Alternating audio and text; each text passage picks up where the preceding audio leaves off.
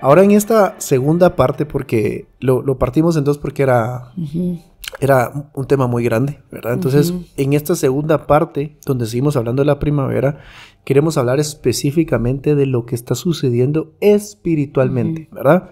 Hablamos de que así como sucede en lo natural, una planta necesita estar expuesta a la luz mm. solar para crecer. Nosotros, como hijos de Dios, necesitamos estar expuestos mm. al Hijo. Necesitamos mm. que el poder del Espíritu Santo esté obrando en nosotros para que cuando lleguemos a esta temporada seamos fortalecidos, nuestra vida desarrolle todo lo que tiene que desarrollar en Él para que se dé fruto y que sea el fruto abundante. Y Joel 2.12 hay una invitación del Señor en amor, porque el Señor siempre nos invita en amor a volvernos a Él. Aún ahora declara el Señor, volved a mí de todo corazón, con ayuno, con llanto y lamento. Tres Hay tres indicaciones. Ayuno, llanto y lamento. Y todo esto involucra una actitud de arrepentimiento. Rasgad vuestro corazón y no vuestros vestidos habla de un llamado a nuestro corazón, no a una apariencia, sino al corazón. Volved ahora al Señor, vuestro Dios. Entonces viene después de esta invitación, hay una respuesta, hay un producto, un resultado. Hay una promesa. Hay una promesa en el versículo 19 de Joel 2 que dice, y el Señor, dice, perdón, el Señor responderá y dirá a su pueblo. O sea que al, al, al obedecer la instrucción de volverse a, Él, eh, la, promesa es, yo responderé.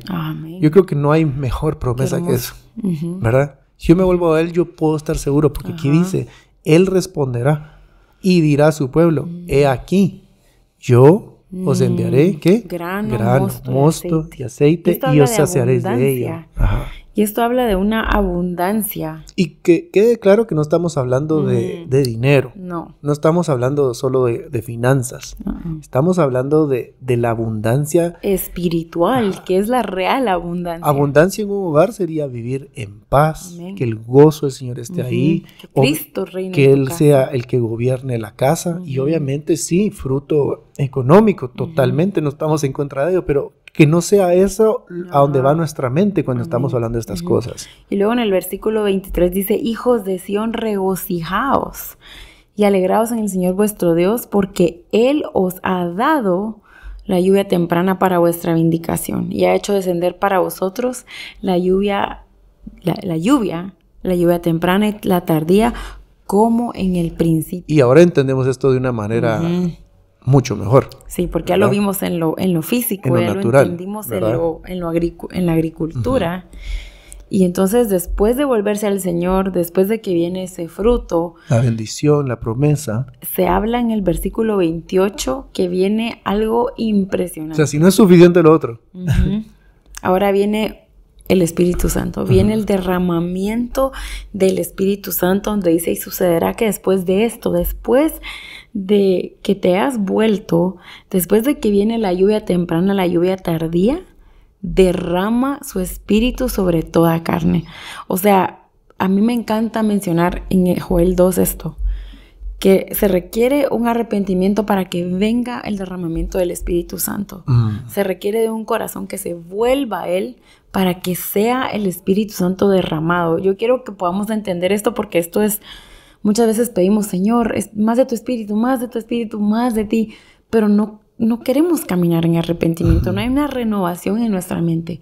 Entonces tiene que haber un arrepentimiento para que luego venga el derramamiento del Espíritu Santo. y, el propósito de esta temporada es que crezcamos espiritualmente, que podamos dar fruto abundante. Sí, el propósito de la primavera es ese, que que crezcamos, así como una planta crece en su tallo, crece en sus ramas para poder sostener el fruto. Y el fruto que queremos dar es el fruto del Espíritu Santo. ¿Verdad? Que no son los frutos del Espíritu Santo, es un fruto. Es, fruto. es un fruto. Y ese fruto se presenta de diferentes maneras. Ya sabemos, no vamos a hablar del fruto del Espíritu Santo ahorita, los, los, todos los que son, pero esa es la meta. Ese es mi deseo. Yo quiero dar fruto. No me quiero ver como un gran árbol lleno de ramas yo quiero que el Espíritu Santo caiga sobre mi casa, sobre mi vida, sobre mi familia, como esa lluvia que riega mi vida, como esa lluvia Mm. temprana, pero después también de la temporada difícil que venga como esa lluvia tardía, a traer ese boost, a traer ese empujón para que yo pueda ver esos primeros frutos. Yo esté dispuesto a correr, a ser obediente, a no mezclarme, a dejar la levadura, porque yo quiero ser obediente a lo que Él dice, pero me tengo que exponer, me tengo que presentar a Él. Y como tú decías, me tengo que arrepentir, me tengo que volver a Él. Y esto involucra una un comer la palabra. Porque muchas veces eh, a nos encanta eh, ir a reuniones, eh, estar con perso- personas que aman al Señor, lo cual nada esto está mal. Pero menospreciamos el tiempo en la palabra. Y la palabra es esa agua, es esa lluvia que el Señor envía a tu corazón para que puedas crecer.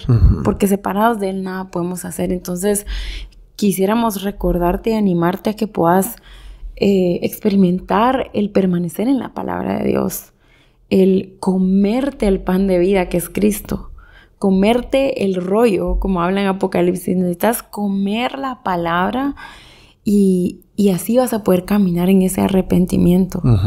Entonces, el Señor está invitando en este, en este tiempo a que podamos eh, tomar una decisión de, de renunciar a toda esa levadura, Ujú. Devolvernos a Él. renunciar a todo eso que, que nos mantiene en mezcla y, y dejar que, que el Espíritu Santo haga su obra en nosotros. Que podamos caminar en esa obra santificadora del Espíritu Santo y que podamos dar fruto, porque el propósito es dar fruto, creciendo, creciendo en el Señor Esa es la meta. madurando en Él. No podemos quedarnos como bebés. Tenemos que crecer y madurar. Y para eso son estas temporadas. Así es. Entonces, quizá hoy, mientras estás viendo este video, quizá estás en una época en tu vida donde estás experimentando muchos cambios o, o venís de, de una temporada en la cual decís, "Ah, ha sido bien difícil, ha sido bien duro, siento que el Señor me está estirando, Mm. o a veces decís, ¿qué me está pasando? ¿Por qué es tan difícil? Seguramente el Señor te está estirando. Todos pasamos por esas etapas, todos pasamos por esas temporadas. Mm. Todos van a pasar. Nadie se salva, nadie se escapa de pasar por esas temporadas difíciles de ser estirados. Mm. Lo que tenemos que recordar es que esa temporada no va a durar para siempre. Lo que tenemos que hacer es detenernos, como tú decías, sentarnos en, delante de su presencia, leer su palabra y recordar su fidelidad en temporadas atrás y decir, bueno Señor, yo confío en ti. Y si ahorita me estás llevando una temporada como de primavera, en la cual la tierra tiene que ser trabajada, en donde se tiene que se tiene que sacar la piocha, se tiene que hacer hoyos en la tierra porque esta esta tierra está seca. Yo no me he expuesto a la palabra, no me he expuesto a ti, estoy duro, reconozco que, que me falta. Y gracias porque me estás llevando esta temporada, porque tenés un propósito para mí. Entonces yo le digo, tenemos que tener esas conversaciones con el Señor y preguntarle en dónde estoy hoy. Mm. ¿Qué debo hacer? ¿En qué temporada de mi vida estoy? La, la temporada de la primavera va a requerir mucha, mucha, mucha fe, ¿verdad? Como hablábamos, así como los primeros frutos, era decir, bueno, yo creo este primer fruto en representación de lo que va a venir adelante, cuando estás viendo solo el inicio. Va a requerir también, si estás en una temporada de primavera en tu vida, mucha, mucha diligencia. Diligencia empezando por presentarnos ante Él. Ujú. Presentate delante de Él, exponete a Él. No quiere decir que en las demás temporadas no nos vamos a exponer a Él, nada que ver. Pero esta temporada en específico es una temporada en la cual Él quiere que yo me siente. Así como, como la Sulamita en el libro de Cantares. Ella pasó una temporada en la cual el rey dice, sentate a comer debajo del manzano. Está en mi presencia. Necesito que estés ahí. Eso es lo que quiero que hagas. Y hay temporadas en las cuales nos va a decir, eso es lo que quiero que hagas. Y quiero que evalúes tu vida, evalúes qué levaduras hay en tu vida, esas amistades, actitudes, hábitos, etcétera, que los cortes. Tenés que podar esas cosas. Mm. Porque va a haber fruto, pero no puedes ir a, la siguiente temporada cargando con todo ese de montón de cosas. Es una época de, como decía, de mucha fe, de echar mano en la tierra, ¿verdad? Zacarías 10.1 es algo que, que podés eh, orar cuando nos identificamos en esta, en esta temporada y dice, pedid lluvia al Señor en el tiempo de la lluvia tardía, al Señor que hace los nubarrones. Mm. Él les dará aguaceros y hierba en el campo a cada uno.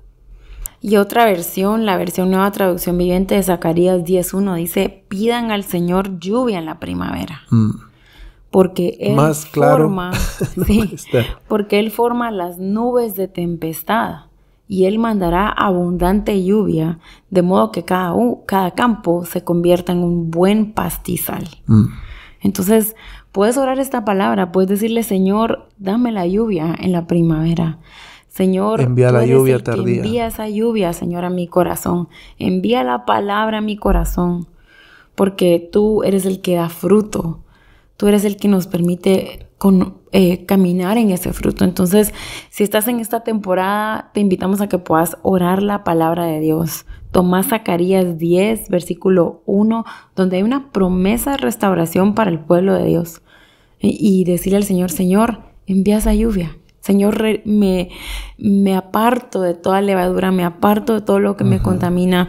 Eh, comienzo a arar la tierra. Ayuná. Ayuná, volvete al Señor, como decía en Joel, eh, prepara, deja que el corazón, que muchas veces la tierra está dura, entonces tenés que eh, comenzar a, trabajar esa tierra y comenzar a decirle al Señor, Señor, yo creo tu palabra. Y Él va a crear los aguaceros y la hierba en el campo de cada uno.